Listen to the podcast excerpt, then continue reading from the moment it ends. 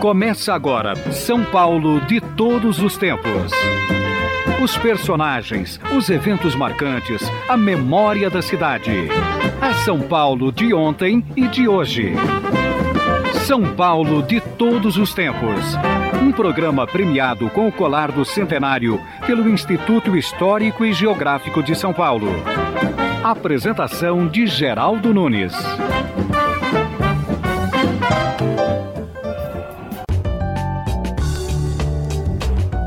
Mesmo quem não conviveu com Mário de Andrade poderá agora saber como era sua voz. Um disco de alumínio encontrado na Universidade de Indiana reproduz seis músicas em português, sendo três cantadas pelo autor de Macunaíma. Também cantam na gravação a escritora Raquel de Queiroz e Mary Pedrosa, então casada com o crítico Mário Pedrosa, em um encontro que aconteceu no Rio de Janeiro em julho de 1940. A descoberta foi anunciada agora em 18 de abril pelo Instituto de Estudos Brasileiros da USP, através do pesquisador Xavier Vatim, da Universidade Federal do Recôncavo da Bahia. As gravações foram feitas pelo linguista norte-americano Lorenzo Turner, na época em que Mário de Andrade estava morando no Rio. Mário de Andrade, durante a década de 1930, viajou pelo Brasil, pesquisando folclore e descobriu muitas cantigas populares. Em Catolé da Rocha, cidade do interior do Nordeste, Mário de Andrade recolheu uma canção que os mendigos cantavam ao pedir esmolas. Por isso, ele registrou em gravação para o linguista Lorenzo Turner a canção folclórica Deus lhe pague a santa esmola. Deus lhe pague a santa esmola. Deus o leve no andor, arrodeado de anjos, acirculado de flor, assentado a mão direita aos pés de nosso Senhor. Deus lhe pague a santa esmola. Agora você ouve Zum Zum, cantada por Mário de Andrade e Mary Pedrosa. Mário atribuía essa cantiga aos festejos de roda no interior de Minas Gerais. Após sua morte, entretanto, apurou-se tratar-se de uma canção inserida em uma peça teatral do século XVIII. Alguns ainda atribuem Zum Zum ao folclore mineiro, e por isso a canção continua conhecida até hoje.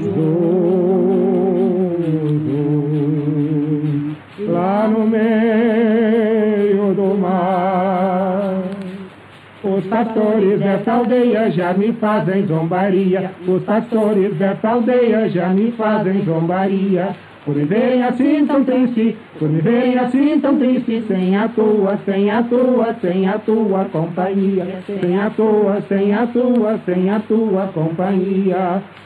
Zum, zum, lá no É a onda que nos atrasa, é o mar que nos atrapalha para no porto chegar. Zum, zum, lá no meio. Como pode o peixe vivo viver fora d'água fria? Como pode o peixe vivo viver fora d'água fria? Como poderei viver? Como poderei viver sem a tua, sem a tua, sem a tua companhia? Sem a tua, sem a tua, sem a tua companhia. Zum, zum, lá no meio do mar.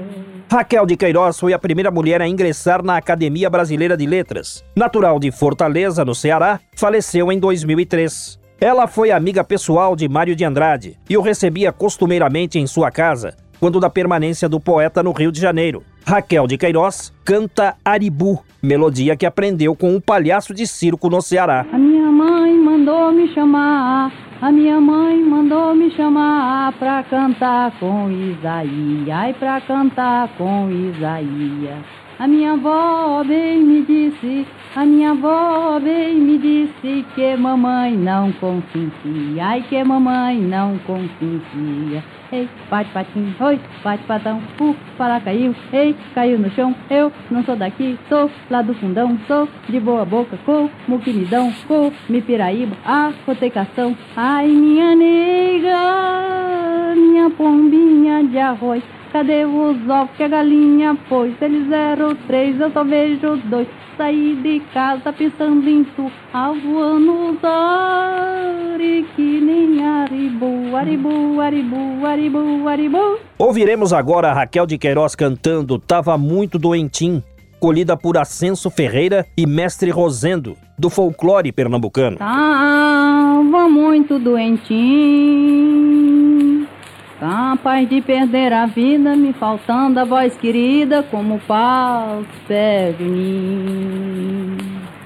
Encontrei Major Carrinho, ai que por ser um bom patrão, me pagou umas injeção, com que eu tô mais miozinho de a injeção da luetina, as estrelas matutinas andaram devagarinho, fizeram o major carrinho, apreciando as minhas rimas. Outra música na voz de Mário de Andrade é Toca Zumba, composta por Gomes Cardim após a abolição. Nossa gente já tá livre, só trabalha se quiser, sim senhor. Toca zumba, zumba, zumba, toca zumba, zumba, zumba. Vamos ter o nosso caso aí também, nosso mulher, sim senhor. Toca zumba, zumba, zumba, toca zumba, zumba, zumba. Ai ué, ai uau, o espeto nunca mais apanhará de bacalhau.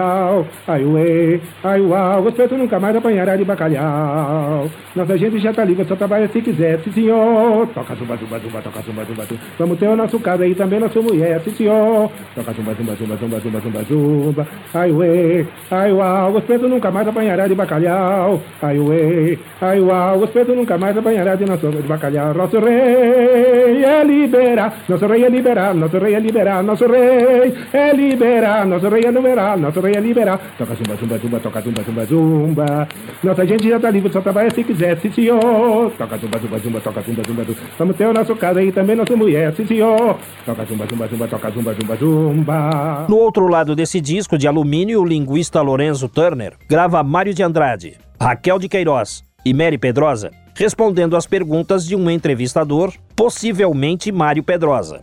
Esse depoimento não deixa dúvida de que se trata mesmo de Mário de Andrade. Ele começa falando de suas pesquisas sobre o folclore brasileiro e as canções de mendigos, para em seguida Raquel de Queiroz e Mary apresentarem suas explanações. Ouça, porque esse é um documento sonoro histórico e inédito no rádio. Foram gravadas várias canções.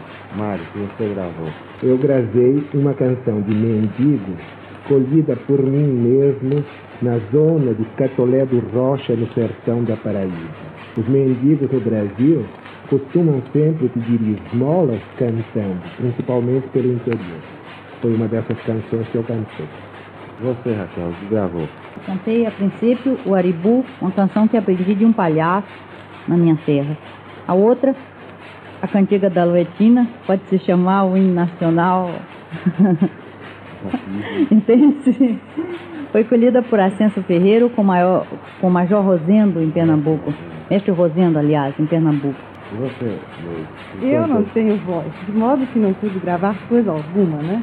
Apareço apenas para desafinar um pouquinho no zum zum, que é uma deliciosa cantiga de bebida, parece que dos fins do século XVIII.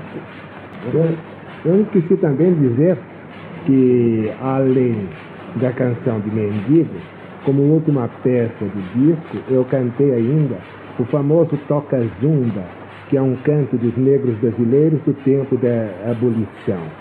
Esse canto generalizou-se por todo o Brasil e, aliás, já está publicado no livro de Friedenthal. Para aquela que podia acrescentar mais alguma coisa ainda sobre o que ela disse quanto às canções de Mendigo que ela conhece melhor. Realmente eu conheço alguma canção de mendigo variante dessa canção que o Mário de Andrade cantou. Por exemplo, essa. Meu irmão me deu uma esmola, Deus lhe dê muito que dá. Senhora Santa Luzia, guarde a luz do seu olhar. Essa cantiga é uma invocação a Santa Luzia, padroeira dos cegos, ou inversamente a padroeira dos videntes. E, e sobre timbre, Mário? Eu acho que quem cantou com maior caráter foi Raquel de Queiroz, a nossa grande romancista cearense. Ela é que tem bem o timbre do Nordeste e todas as nossas canções. Quase todas, pelo menos, cantadas hoje foram do Nordeste. Menos o Toca Zumba, de que não sabemos bem a origem, e o Zum Zum, que Neire Pedrosa cantou e que deve ter vindo de Minas Gerais, porque é em Minas Gerais que até hoje se conservam as canções de bebida de depois do jantar. É da qual o, o, o, o, grande intérprete é o poeta Pedro Nava.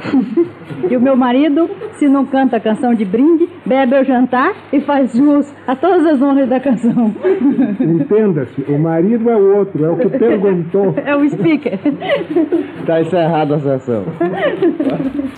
Esse disco em alumínio, pertencente à Universidade de Indiana, roda em 78 rotações por minuto e não teve finalidade comercial, e sim acadêmica. Daí o fato das músicas serem cantadas sem acompanhamento. Como se trata de um material raro que a Universidade Norte-Americana disponibilizou na internet, decidimos apresentar em primeira mão aos ouvintes. Ouça agora de nosso arquivo digital aquilo que foi manchete através dos tempos em o estado de São Paulo. Quarta-feira, 26 de maio de 1915. A perseguição dos armênios na Turquia. Massacres. Falar de Mário de Andrade com palavras simples é complicado. Por quê? Quem no Brasil hoje é poeta, romancista, musicólogo, historiador, crítico de arte e fotógrafo, tudo ao mesmo tempo, trabalhando de forma criativa e inovadora. Poucos se comparam a Mário de Andrade, por isso não basta apenas ler sua biografia é preciso saborear os seus textos pelas maneiras que o rádio nos possibilita.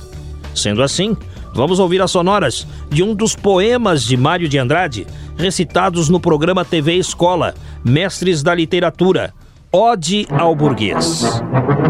Eu insulto o burguês, o burguês níquel, o burguês burguês, a digestão bem feita de São Paulo, o homem curva, o homem nádegas, o homem que sendo francês, brasileiro italiano, é sempre um cauteloso pouco a pouco. Eu insulto as aristocracias cautelosas, os barões lampiões, os condes joões, os duques urros, que vivem dentro de muros sem pulos e gemem sangues de alguns mil réis fracos para dizerem que as filhas da senhora falam o francês e tocam os pantans com as unhas. Um dos fundadores do modernismo brasileiro, Mário praticamente criou a poesia moderna com a publicação de seu livro Pauliceia Desvairada, em 1922. O livro é composto de 22 poemas curtos, cada um retratando um segmento da vida em São Paulo, para culminar em um longo poema. Profundo, imundo meu coração. Olha o edifício, os vícios me corromperam na bajulação sem juros, sacrifícios. Minha alma corcunda como a Avenida São João. Ao recitá-los, a princípio, Mário de Andrade foi vaiado. Depois, em casa, todos raciocinam melhor e passam a admirar a poesia de Mário de Andrade, que exerceu, e ainda exerce, influência enorme no modo de escrever de vários autores brasileiros. Ouça dele um outro poema, Café Hino da Fonte da Vida, também dos programas Mestres da Literatura, disponíveis no YouTube. Eu sou a fonte da vida, do meu corpo nasce a terra, na minha boca floresce a palavra que será. Eu sou aquele que disse: os homens serão unidos se a terra deles nascida for pouso a qualquer cansaço. Eu odeio os que se amontoam, eu odeio os esquecidos que não provam deste vinho sanguíneo das multidões. É deles que nasce a terra e são a fonte da morte. Eu sou a fonte da vida. Força, amor, trabalho e paz. E se o amor se desperdiçar, e se a força esmurecer, e se o trabalho parar e a paz for gozo de poucos, eu sou aquele que disse: Eu sou a fonte da vida. Não conta o segredo aos grandes, e sempre renascerás. Força, amor, trabalho e paz. Mário Raul de Moraes Andrade nasceu em São Paulo a 9 de outubro de 1893. Seu pai, Carlos Augusto de Andrade, era jornalista e também escritor. Sua mãe, Maria Luísa de Almeida Leite Moraes de Andrade, entendia de música. Durante a sua infância, Mário foi considerado um pianista prodígio, se matriculando já adolescente no Conservatório Dramático e Musical de São Paulo, onde já estava seu irmão mais novo, Renato. Em 1913, Renato, então com 14 anos, morre de um golpe recebido enquanto jogava futebol, causando profundo choque na família, como conta Carlos Augusto de Camargo, sobrinho de Mário de Andrade. Isso afetou muito Mário. E tanto que o, o, o, desejo inicial do Mário, quando começou a estudar música, era ser concertista. Mas essa, ele ficou tão abalado com a morte do, do irmão que uh, diziam que ele ficou com, com, com, um tremor nas mãos que o impedia de ser um, um pianista. Com tremores nas mãos, Mário voltou-se à literatura e em 1917, ano de sua formatura em filosofia, publica seu primeiro livro com o título A Uma Gota de Sangue em Cada Poema, sob pseudônimo de Mário Sobral. Passa então a escrever artigos para jornais, quando surge a polêmica com Monteiro Lobato, que criticara a exposição de Anita Malfatti, deixando Mário indignado.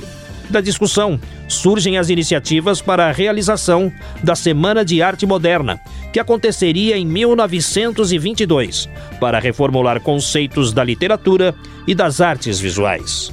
A cultura brasileira, antes centrada apenas no Rio de Janeiro, voltaria suas atenções para São Paulo, como explica o escritor Breno Zene. São Paulo era a cidade que concentrava essa sede de contemporaneidade que havia escritores passaram a, a ver São Paulo como o lugar onde onde era possível fazer uma arte nova, porque a cidade era nova. As convenções literárias eram completamente passadistas, havia um formalismo muito grande, na, principalmente na poesia, regras fixas, rima, é, palavras que não se podia usar, termos que não, que não eram poéticos. Havia essa ideia de que a poesia era um era uma bela arte, né? E o modernismo acabou com isso. As ideias por trás da semana seriam melhor delineadas no prefácio do livro Pauliceia Desvairada, escrito pelo próprio Mário de Andrade e nos poemas. O prefácio não fala do livro, mas sim de uma atitude geral perante a literatura. É uma espécie de manifesto poético, em versos livres. No início do prefácio, ele próprio denuncia a sua atitude, depois de afirmar: Estou fundando o desvairismo. O meu texto é meio a sério, é meio a brincar. Palavras do próprio Mário de Andrade. O inimigo é você, é você, é você. Pauliceia Desvairada é o primeiro livro que se refere a São Paulo como metrópole. Ao mesmo tempo, ele demonstra amor à cidade e a chama de minha noiva, minha vida, em 1927, viaja pelo norte do Brasil, coletando folclore e pesquisando um grande número de lendas e tradições. Lança ali As Sementes de Macunaíma, sua grande obra. Ele buscava na viagem ter uma visão integral do Brasil e projeta tudo isso em Macunaíma, que é o primeiro herói de nossa gente, herói, sem nenhum caráter. A melhor definição de Macunaíma vem do próprio Mário na interpretação de Jardes Macalé. Começo logo dizendo: sou um herói sem nenhum caráter. O caráter de que falo não tem nada a ver com questões morais. Não. Tem a ver com identidade. Assim como um rapaz de 20 anos quer descobrir quem ele realmente é, o brasileiro ainda busca sua identidade nacional. E é ótimo não ter nenhum caráter, significa que podemos incorporar o que mais nos apetecer de tudo que nos cai das mãos. Ou seja, sou um herói antropofágico. Sou natural da Pauliceia Desvairada, na qual a cidade de São Paulo havia se transformado em 1922. Foi nesse ano que organizamos a Semana de Arte Moderna, o maior evento da história artística brasileira até então. Acho justo dizer que eu, fui o teórico do modernismo. Como pouco adianta a teoria sem a prática, arregacei as mangas e me pus a trabalhar. É meu um dos romances mais comentados da literatura brasileira do século XX. Macunaíma. Levei a antropofagia tão a sério que me tornei antropófago até na minha trajetória intelectual. Fui poeta, romancista, folclorista, crítico de várias artes, músico e pesquisador musical. Durante três décadas fui o símbolo maior da vanguarda brasileira. Sou Mário de Andrade. Sou um cidadão negro brasileiro. Pouca saúde e muita saúva. Os males do Brasil são, disse Mário de Andrade. Eu digo, sou Jarres Macalé. Sou um cidadão negro brasileiro.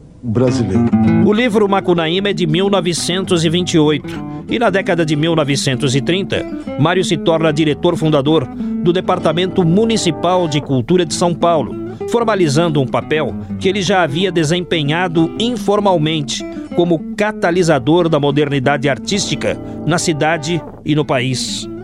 Mas por questões políticas é afastado e profundamente magoado aceita convite do Ministério da Educação para atuar no Rio de Janeiro. Ali, trava amizade com vários intelectuais, entre outros Raquel de Queiroz, que se tornaria amiga e confidente. Mas Mário não suportava ficar longe de São Paulo e para cá retorna. Quem explica essa fase é o ator Antônio Abujanra, interpretando o poeta ao desabafar. Eu contei meus anos e descobri que tenho menos tempo para viver daqui para frente do que já vivi até agora. Eu tenho muito mais passado do que futuro. Então, já não tenho tempo para lidar com mediocridades. Eu não quero reuniões em que desfilam egos inflamados. Inquieto-me com invejosos, cobiçando o lugar de quem eles admiram. Eu já não tenho tempo para conversas inúteis sobre vidas alheias que nem fazem parte da minha. Eu já não tenho tempo para administrar melindres de pessoas idosas, mas ainda imaturas. Eu detesto pessoas que não debatem conteúdos, mas apenas rótulos. Eu quero viver ao lado de gente que sabe rir, sabe rir de seus tropeços, não se encanta com triunfos, não se considera eleita antes da hora, não foge de sua mortalidade. Eu quero caminhar perto de coisas e pessoas de verdade. Apenas o essencial faz a vida valer a pena. E para mim, basta o essencial. De novo em São Paulo, Mário de Andrade voltaria a pesquisar o resgate do folclore brasileiro. Ele fez isso até o dia 25 de fevereiro de 1945, como lembrou José Bento Faria Ferraz, seu secretário particular. Então, eu soube que na véspera de, de sábado para domingo, Mário teve um infarto. E esse infarto se repetiu mais ou menos 3, 4 horas da manhã. Um repetiu e Todas as sonoras do TV Escola Mestres da Literatura estão disponíveis no YouTube. Se vivesse em nosso tempo, Mário de Andrade, além de todas as qualidades que teve, seria também compositor. Tanto que um dos seus poemas foi transformado em rap pelo Urbanos MC. O grupo canta trecho do poema Coral das Famintas em imploração da fome.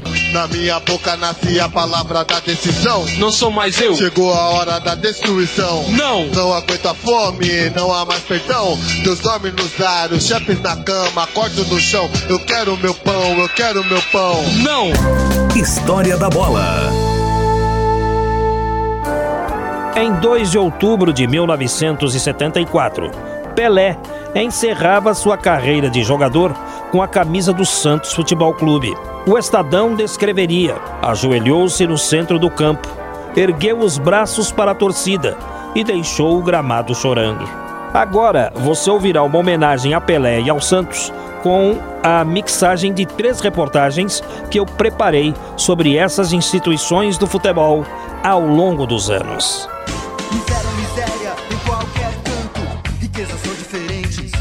Problema do futebol brasileiro está nos cartolas, na corrupção, na falta de profissionalismo de tantos empresários de clubes. É Pelé o eterno rei do futebol, comentando a miséria em que vive o futebol brasileiro, mergulhado em dívidas e vendo seus jovens talentos irem embora antes dos 20 anos. Tudo foi publicado esta semana na coluna de Sônia Raci. De fato, o futebol pentacampeão do mundo é pobre em sua essência.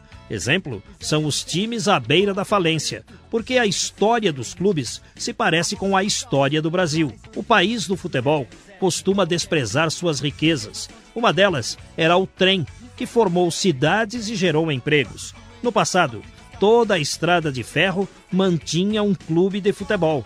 É o caso do Nacional de São Paulo, hoje na terceira divisão paulista, ou ainda o Ferroviário de Fortaleza, na Série D do Brasileirão. Triste também é a história da Associação Ferroviária de Esportes, da cidade de Araraquara. A ferroviária assustou os grandes do futebol paulista durante anos, em 1959. Não fosse Pelé e o Santos, a ferroviária poderia ter chegado ao título paulista.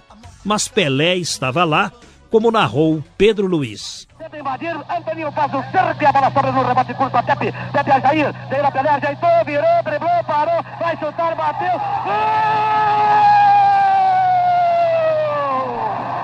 Gol com timbre exclusivo de Pelé, dominando toda a defesa desde o setor intermediário. Antoninho ainda tentou, com auxílio de Rodrigues, evitar.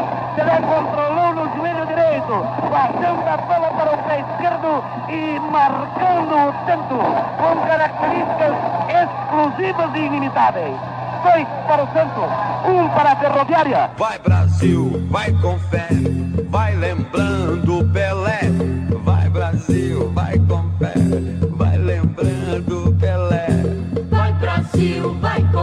Este gol de Pelé foi marcado numa época em que o samba ainda era tocado no rádio e na televisão. Agora quem dá bola, quem dá bola é o Santos. O tão conhecido hino do Santos Futebol Clube saiu de uma marcha carnavalesca chamada Leão do Mar e foi cantado pela primeira vez nas ruas da Baixada por torcedores após a conquista do Campeonato Paulista de 1955, quando foi quebrado um jejum de 20 anos sem títulos. Depois, o Santos tornou-se um dos mais gloriosos clubes do futebol brasileiro, tendo montado um memorial de conquistas na Vila Belmiro, onde aparecem os nomes de todos os jogadores que já vestiram a camisa do Peixe. É óbvio que o Rei Pelé tem uma ala só para ele no memorial, mas outros craques aparecem em destaque, como o goleiro Gilmar, bicampeão do mundo pelo Alvinegro em 62 e 63, e Carlos Alberto Torres, capitão do Santos e da seleção na Copa 70. O advogado Paulo Plané Buarque, São Paulino de coração, avalia que o Santos de Pelé foi um dos melhores times da história, porque tinha no gol Gilmar, para ele, o maior goleiro de todos os tempos. O Gilmar foi um excepcional goleiro, um homem que tinha uma elasticidade, uma colocação, uma capacidade de antecipar-se ao lance que é muito difícil de encontrar nos goleiros da, da, da, época presente. Nós temos grandes goleiros, sem nenhuma dúvida, mas o Gilmar, no mínimo, se situaria entre os cinco melhores de toda a história do futebol do Brasil. Gilmar pode ser nome tanto de homem quanto de mulher. Mas depois da passagem pelo futebol deste grande goleiro, Gilmar se tornou um nome exclusivamente masculino. Na escalação do Santos, depois de Gilmar, vinha Carlos Alberto, um dos melhores laterais da história, como explica Paulo Plané Buarque. O Carlos Alberto foi efetivamente um senhor craque. Um homem que cabeceava bem, um homem que sabia passar bem, um homem que sabia chutar bem. Santos sempre Santos. Por tudo isso que o clube representa, a historiadora santista Edith Pires Gonçalves classifica o time da Vila Belmiro como uma das grandes maravilhas daquela cidade, que através de seu porto impulsionou o progresso da nação. O Santos tornou-se assim uma estrela no cenário uh, do, esporte do Brasil, né? Tem fases em que ele sofre, como atualmente ele tem sofrido alguns jogos perdidos, tudo, mas também é uma referência em nossa cidade. Principalmente ele tem o Museu de Conquistas, com, com todos os seus troféus. É muito interessante o memorial. Ele está muito bem estabelecida na Vila Belmiro e é uma referência em nossa cidade, né? Agora quem dá bola é o Santos. Em decisões no Campeonato Paulista, o Santos nunca levou a pior diante do Corinthians. O primeiro título regional do Santos veio em 1935 e foi num 2 a 0 sobre o clube do Parque São Jorge. O Santos só voltaria a ser campeão paulista 20 anos depois, ou seja, em 1955. Mas a taça quase foi parar na Fazendinha. É que na penúltima rodada, o Corinthians bateu o Santos na Vila Belmiro por 3 a 2, mas uma apertada vitória sobre o Taubaté no último jogo salvou os santistas. Agora quem dá bola, agora quem dá bola, agora quem dá bola, quem dá bola é o Santos. Depois veio a era Pelé. E no campeonato de pontos corridos, o Santos foi campeão e o Corinthians vice em 62 e 68. A última vez que Santos e Corinthians se encontraram para decidir o Paulistão foi em 1984. Naquele ano, a federação adotou um regulamento inusitado: todos contra todos no quadrangular decisivo. E no último jogo, houve uma disputa palmo a palmo entre Santos e Corinthians. O jogador Serginho Chulapa, depois de brilhante passagem pelo São Paulo, foi para o Corinthians em 83, mas não se deu bem. Ao transferir-se para o Santos, voltou a fazer muitos gols e foi dele o lance decisivo. Vitória de 1 a 0 sobre o Corinthians. Gol de Serginho, na narração de Osmar Santos. Escapa no contra-golpe Zé Sérgio. Eu vou com você, garotão. Faz como fazia o Mané. Põe na roda o José, limpou o Juninho. Limpou outra vez. Humberto escapa, rolou para Humberto, desceu, preparou o cruzado, levantou para a boca do gol. Ciruri do Mar,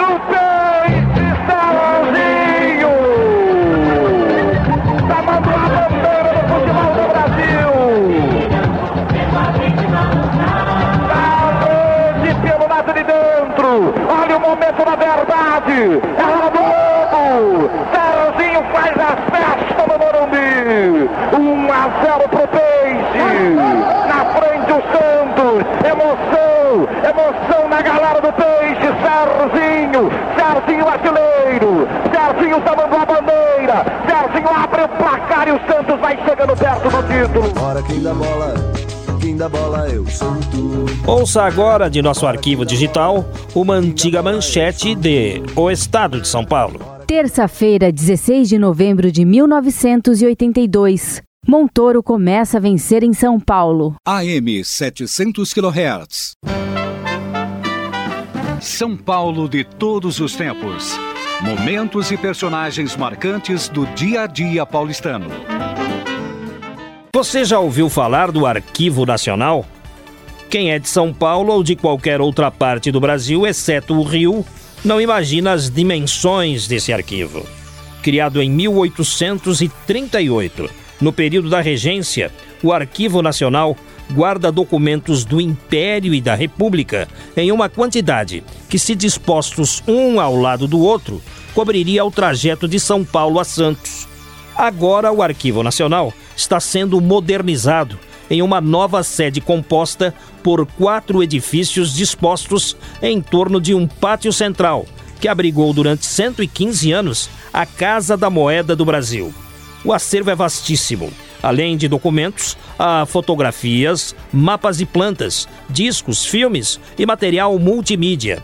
Há também mapas e material manuscrito que remontam ao século XVI. Marcelo Siqueira, que é o coordenador de documentação, conta um pouco da história do Arquivo Nacional. O Arquivo Nacional, ele é um órgão ligado à administração pública federal, ligado ao Ministério da Justiça. Ele foi criado em 1838, mas ele já foi, já tinha sido previsto na primeira Constituição do Brasil independente em 24.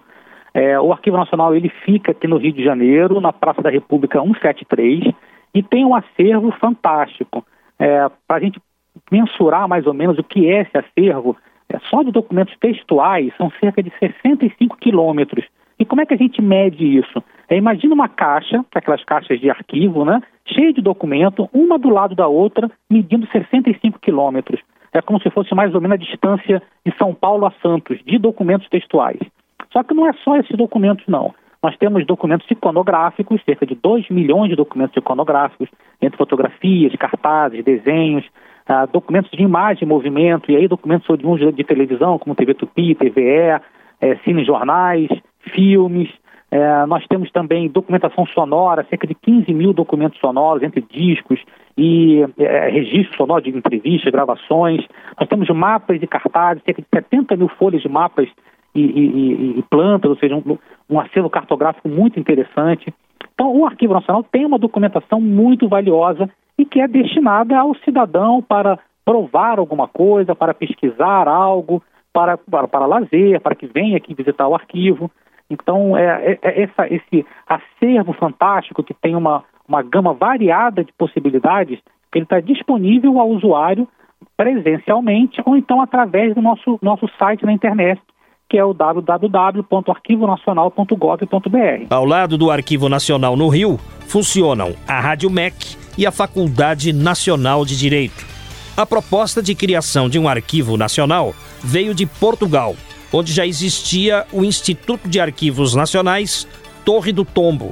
Sobre o acervo sonoro e de multimídia, Marcelo Siqueira também faz um apanhado do que está disponível. Nós temos aqui no Arquivo Nacional vários fundos e coleções. O que, que seria fundo, né, dentro, desse linguajar arquivístico? Né? É um conjunto de documentos de uma mesma origem. Então, nós temos, por exemplo, nessa parte de documentação sonora, nós temos a Agência Nacional, que era um órgão é, do governo que é, cobria jornalisticamente todas as atividades da, do governo. Isso vai de, da década de 40 até a década de 70. Então nós temos todos os discursos do Getúlio Vargas, do Celino Kubitschek, durante a ditadura militar, é, entrevistas, é, nós temos jornais sobre isso também. É, é, nós temos, além da, da, dessa, dessa documentação mais é, oficial, nós também temos outras nessa parte sonora, como a, a Rádios Mairink Veiga, que é aqui do Rio de Janeiro, muito importante. Então temos uma coleção é, musical muito importante é, que a Rádio Marinque Veiga guardou é, com alguns, com alguns spots publicitários, alguns jingles, que retrata muito bem como na época se divulgava, se fazia propaganda. É, a Rádio Jornal do Brasil, aqui do Rio de Janeiro, nós temos um acervo muito interessante, que vai de 64 a 77, de programas jornalísticos que faziam uma retrospectiva de cada ano. Então, por exemplo, os estudiosos da ditadura militar, quando querem saber o que aconteceu no ano de 68, vai encontrar um programa lá com várias reportagens, sons ao vivo, de passeatas, manifestações. É um, é um material muito interessante. É, nós temos a Rádio MEC, aqui também do Rio de Janeiro, com uma coleção de música erudita muito, muito interessante. E esse material todo, ele está é, disponível para consulta do seu do, do, do, que é o seu conteúdo na internet, mas é, para a, a, consulta desse material, para você ouvir esse material, você tem que vir aqui o Arquivo Nacional, que nós temos uma sala de consulta específica para isso. Nós temos projetos de, de é, é, disponibilizar isso na internet, mas aí envolve outras questões que ainda não conseguimos resolver. Mas, por exemplo, a parte é, de imagem e movimento, os cinejornais, são quase mil cinejornais, já estão disponíveis na internet. E com a chancela do Arquivo Nacional, retiramos a parte sonora de um filme institucional do governo brasileiro sobre a inauguração de Brasília. Vamos ouvir? Sob o truar da salva de 21 tiros de artilharia e os acordes do hino nacional, o presidente da República hasteou a bandeira brasileira na Praça dos Três Poderes. Thank you.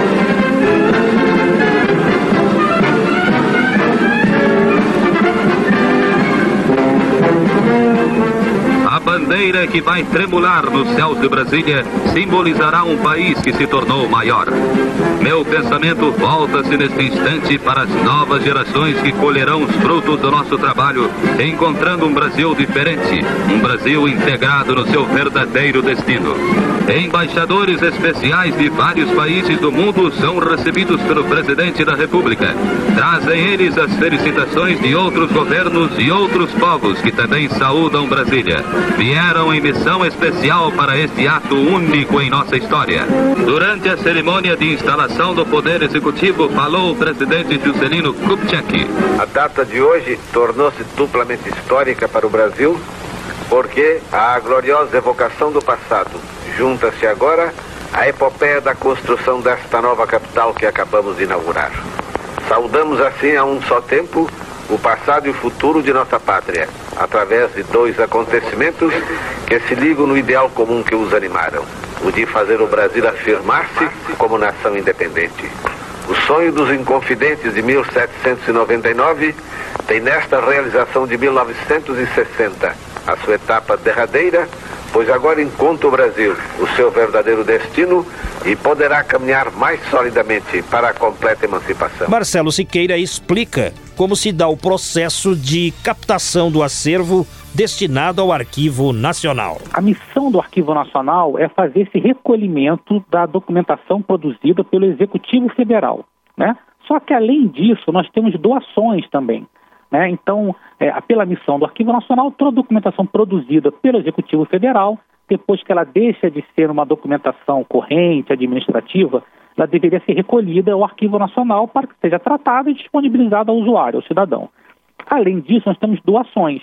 Quando há um acervo muito importante, relevante para a memória do, do país, é, e, e há um interesse em se doar ao Arquivo Nacional, nós recebemos essa doação, fazemos todo o tratamento arquivístico, ou seja, ele é classificado, descrito, ele é organizado, é, criamos instrumentos de pesquisa para o usuário, e aí preservado, claro, nas melhores condições que nós temos, e aí nós disponibilizamos ao usuário. Então, dentro desse universo de acervos doados, nós encontramos, por exemplo, o fundo que é mais consultado aqui no Arquivo Nacional, que é do jornal Correio da Manhã, que é um jornal, que era um jornal muito importante na, no Brasil, funcionou de 1901 a 74, e todo o acervo fotográfico do Correio da Manhã, que é cerca de quase um milhão de itens, está aqui no Arquivo Nacional à disposição do usuário. Ele só vir aqui, olhar, está boa parte digitalizado, e aí ele pode solicitar reprodução para pesquisa acadêmica, para outros, é, outros eventos que ele possa pensar. Você ouve também parte de um filme institucional onde o presidente brasileiro João Goulart visita John Kennedy nos Estados Unidos. Estamos na base aérea de Washington, momentos antes da chegada do presidente do Brasil. Por uns dias, a atenção dos povos americanos esteve fixa nesta visita entre Goulart e Kennedy, principalmente porque ela vinha precedida de uma série de fatos novos e de uma incerteza a respeito da atual política externa brasileira. Comentários maldosos de alguns criaram uma expectativa até então inédita. Entretanto, ali estavam os dois chefes de Estado, juntos como sempre para dirimir todo e qualquer comentário menos sensato. As honras de estilo davam à recepção a pomposidade desejada. Na tribuna de honra, o presidente Kennedy saudou o presidente do Brasil, expressando-lhe as boas-vindas do povo e governo de seu país. Goulart retribuiu as gentis palavras, asseverando desde este instante que o Brasil não desejava fugir às suas responsabilidades para com os seus amigos naturais. Praticamente, a troca de impressões entre os dois presidentes teve início neste instante em que se dirigiam para o helicóptero que o conduziria o visitante até a Blair House, onde ficaria hospedado. Dentre os vários assuntos focalizados nas entrevistas dos dois chefes de governo, foram ventilados assuntos que se prendem aos auxílios que a Aliança para o Progresso pretende dar ao Brasil e as providências que devemos tomar para as especificações dos empréstimos. Subdesenvolvimento e industrialização, como uma das formas de permitir o combate à miséria, foram alguns dos nossos argumentos nas conversas cordiais que mantivemos com as autoridades americanas. Toda a entrevista, ainda que em tom de franqueza para melhor elucidação dos problemas, transcorreu em ritmo normal e amigável. E o público também pode ter acesso ao acervo do Arquivo Nacional, inclusive pela internet, avisa o coordenador Marcelo Siqueira. Sim, a pesquisa é gratuita, o cidadão pode vir aqui ao Arquivo Nacional, munido de identidade, para criar um pequeno é, cadastro, é muito rápido isso. É, ele pode agendar fora do Rio de Janeiro, fora da, da, da Coordenação Regional de Brasília, ele pode agendar é, seu atendimento ou então solicitar o atendimento à distância, né, através de e-mail. Tudo isso é disponível na página do Arquivo Nacional. E você pode solicitar informações para é, é, visualizar melhor aquilo que você deseja. porque o, dentro de um arquivo existe uma documentação muito vasta, muito grande. Então, o ideal é que a pessoa já tenha uma ideia do que ela queira pesquisar e vindo aqui ao Arquivo Nacional, tudo é gratuito. É, a reprodução tem um custo muito pequeno, é basicamente o custo da mídia que é utilizado, né, da, da, da digitalização. É, e tudo, todos esses custos, toda essa, essa, essa ideia você está disponível na página do Arquivo Nacional. Para você que ficou curioso em conhecer o Arquivo Nacional de perto, ele fica na Praça da República 173, no centro do Rio. Ouça agora de nosso arquivo digital aquilo que foi manchete através dos tempos em um estado de São Paulo. Quinta-feira, 27 de dezembro de 2007. Natal nas estradas é o mais violento em 20 anos. São Paulo de todos os tempos. Uma viagem ao coração da cidade grande. Apresentação: Geraldo Nunes. O concurso Miss Universo tem histórias interessantes, como aquela da brasileira Marta Rocha, que perdeu o título por ter duas polegadas a mais de quadril. O concurso Miss Universo foi criado na Califórnia em 1952 pela empresa de vestuário Pacific Mills e comprado mais tarde, em 1996, pelo empresário Donald Trump. A competição foi inspirada no Desfile Internacional de Beleza, que aconteceu entre 1926 e 1935 e que chegou a eleger uma brasileira. Yolanda Pereira conquistou o título na versão antiga, em 1930, sem nenhuma relação com o evento posterior.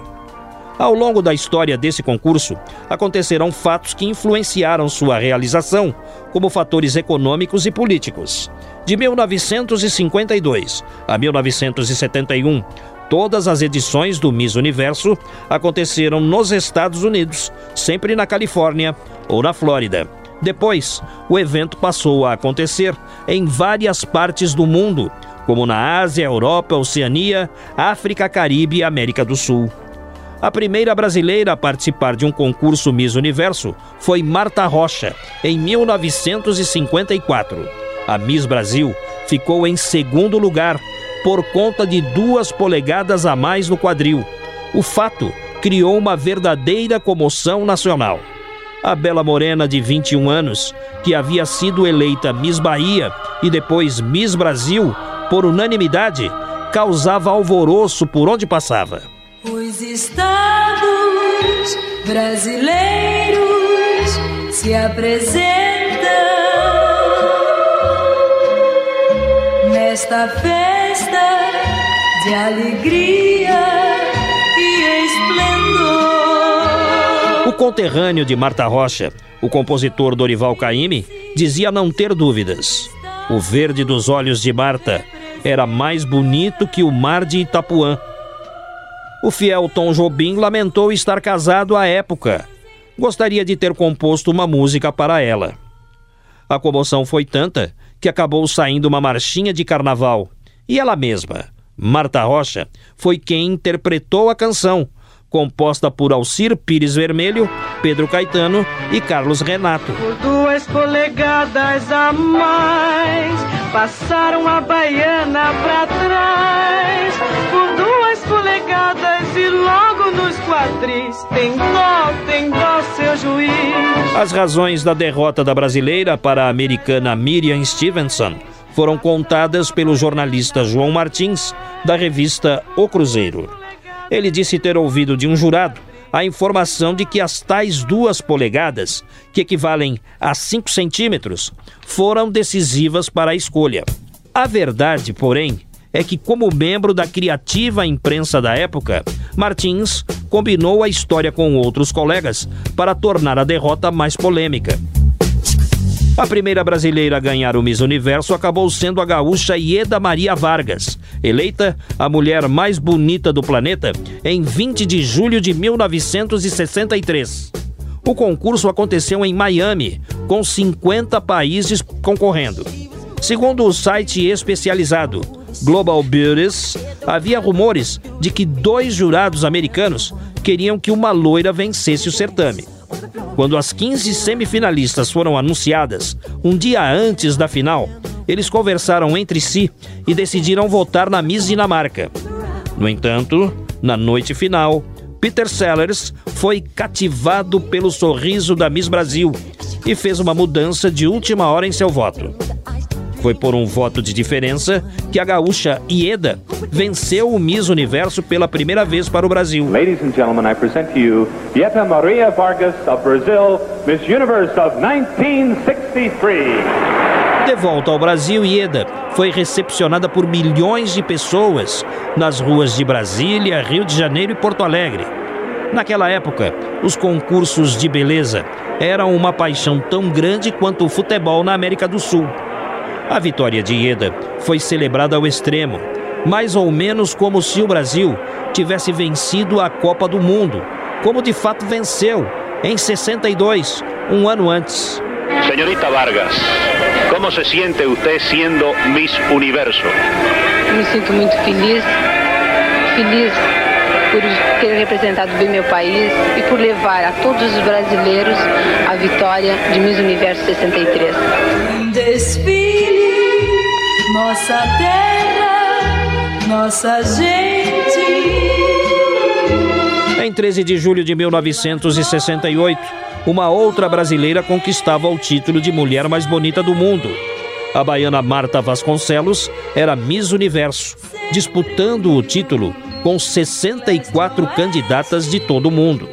Além da beleza para conquistar o prêmio, Marta precisou contrariar seu pai, que não queria ver a filha desfilando de maiôs nas passarelas. O esforço para dobrar a família valeu a pena e ela levou a melhor na grande final contra candidatas da Finlândia, Estados Unidos, Venezuela e Curaçao. Durante seu reinado, a baiana fez várias viagens, entre as quais uma visita à NASA e também conheceu o Papa Paulo VI. No ano seguinte ao término de seu reinado de Miss, Marta voltou ao Brasil e se casou com um namorado de infância. Ela teve dois filhos, se formou na universidade e se separou 20 anos depois. Em 2000, decidiu viver nos Estados Unidos, onde fez mestrado na área de educação e se casou com um norte-americano. E atenção, meus amigos, do Brasil para todos os planetas do Sistema Solar, o grande final do show da beleza universal. A primeira Miss Brasil do século XXI. Senhoras e senhores, Miss Brasil 2000.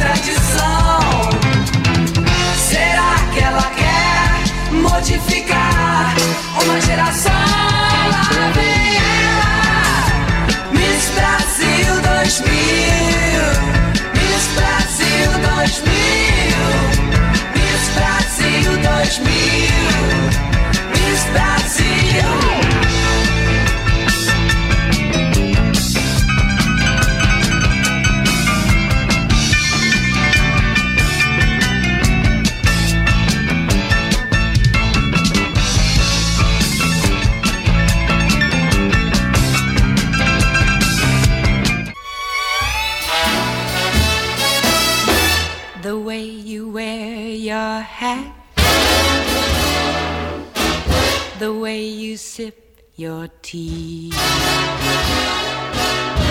the memory of all that. No, no, they can't take that away from me. The way your smile just beams. Trabalhos técnicos e mixagens de Antônio Silva, o Toninho Cuca. A produção e apresentação é deste amigo que vos fala, Geraldo Nunes, com o apoio do Rodrigo Rodrigues. Sendo assim, até lá! on a bumpy road to love. Still, I'll always, always keep the in.